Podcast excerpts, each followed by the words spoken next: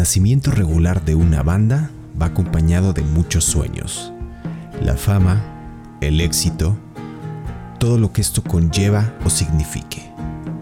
Durante muchos años nos han vendido la música como algo que va de la mano con cuestiones superficiales que no siempre o casi nunca suceden.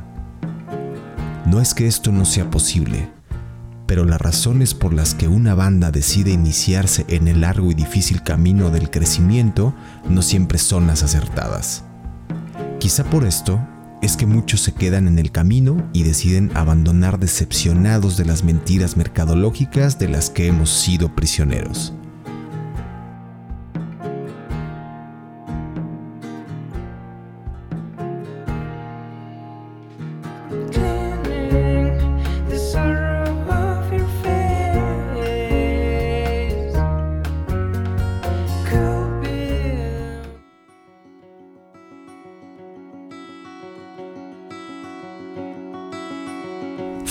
2015 cuando un disco con nombre atípico irrumpió la escena en Guadalajara.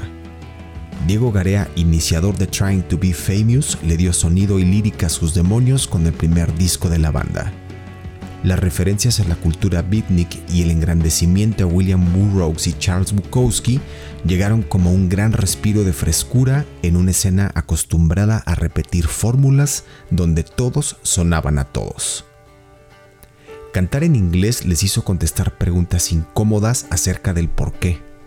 La música es un lenguaje universal y responder a tales incógnitas se volvió innecesario.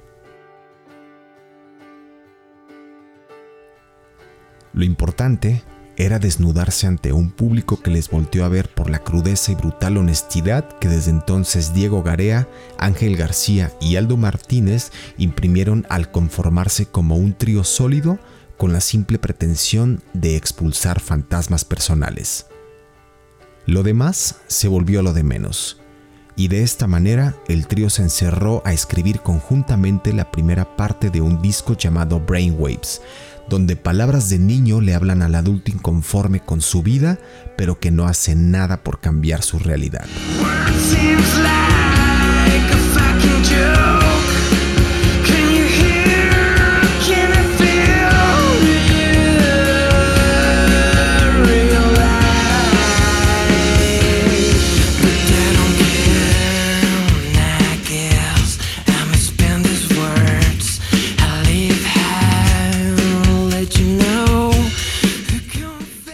El recorrido de la banda ha tenido desencantos, mas no desencuentros, pues finalmente lo único importante para Trying to Be Famous ha sido, es y será el mostrarse sin armaduras ni poses.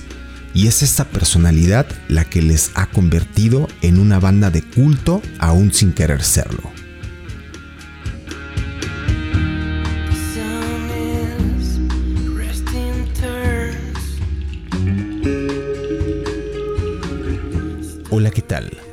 Soy Ulises Sanner y este es el Meetup de la semana. En esta entrega, Trying to Be Famous con The Ocean, canción que forma parte del laureado Brainwaves, primera parte.